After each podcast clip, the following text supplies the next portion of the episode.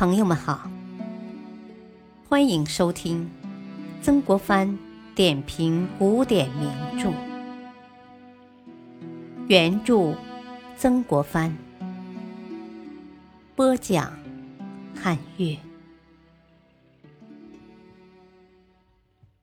第八章，曾国藩评点《中庸》，《中庸》简介。《中庸》原来也是《礼记》中的一篇，一般认为它出于孔子的孙子子思，公元前四八三年至公元前四零二年之手。据《史记·孔子世家》记载，孔子的儿子名叫孔鲤，字伯鱼；伯鱼的儿子名叫孔吉，字子思。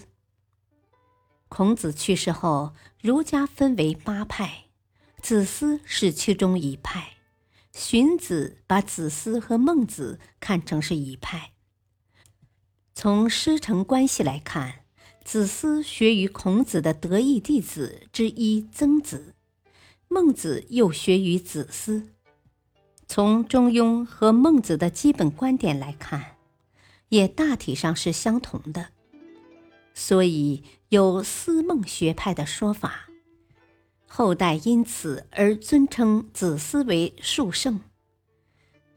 不过，现存的《中庸》已经经过秦代儒者的修改，大致写定于秦统一全国后不久，所以开篇方式已不同于《大学》，不是取正文开头的两个字为题。而是摄取文章的中心内容为题了。早在西汉时代，就有专门解释《中庸》的著作，《汉书·艺文志》载录有《中庸说》二篇。以后各代都有关于这方面的著作相沿不绝，而影响最大的还是朱熹的《中庸章句》，他把《中庸》与《大学》《论语》。孟子合在一起，使他成为四书之一，成为后世读书人求取功名的阶梯。朱熹认为《中庸》幽深严切，虑远说详，力选前圣之书，所以提气刚为，开示蕴奥，未有弱世之名，且近者也。并且在《中庸章句》的开头。引用程颐的话，强调《中庸》是孔门传授心法的著作，放之则称六合，卷之则退藏于密，其味无穷，都是实用的学问。善于阅读的人，只要仔细玩味，便可以终身受用不尽。程颐的说法也许有些过头。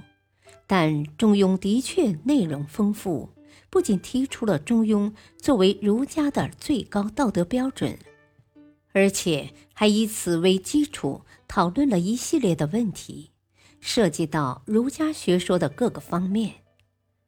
所以，《中庸》被推崇为实学，被视为可供人们终身受用的经典，这也绝不是偶然的。中庸之道，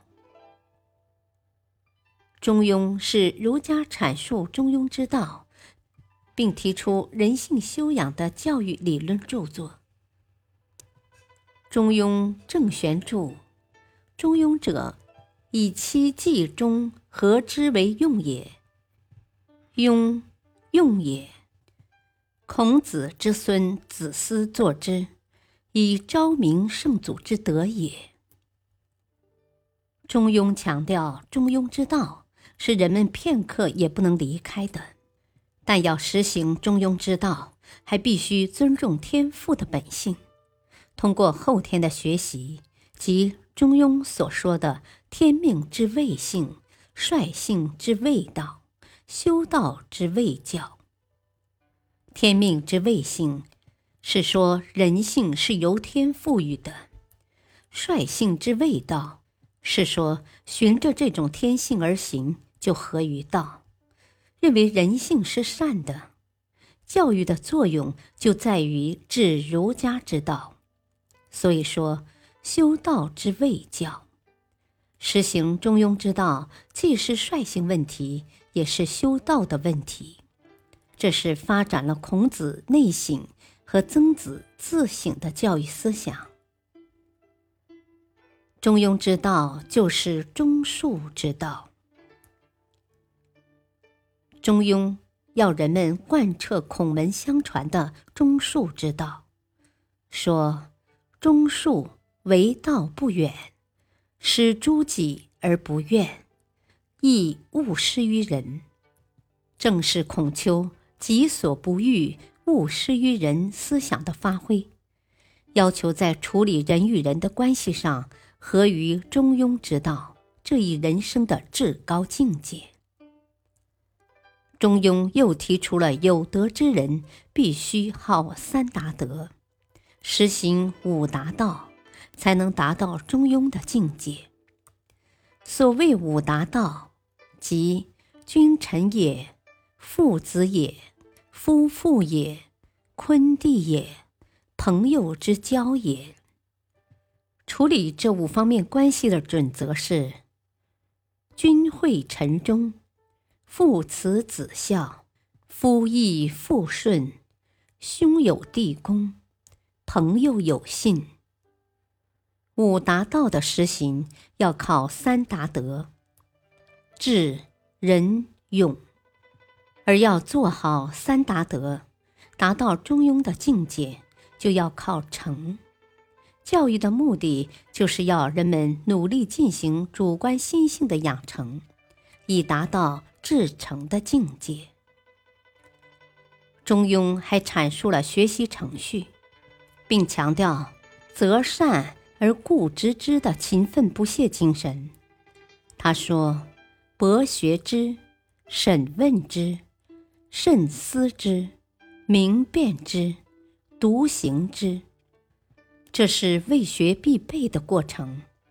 他又说：“有佛学，学之弗能弗错也；有弗问，问之佛之弗错也；有弗思，思之弗得弗错也；有弗辩，辩之弗明。”弗错也，有弗行，行之弗独弗错也。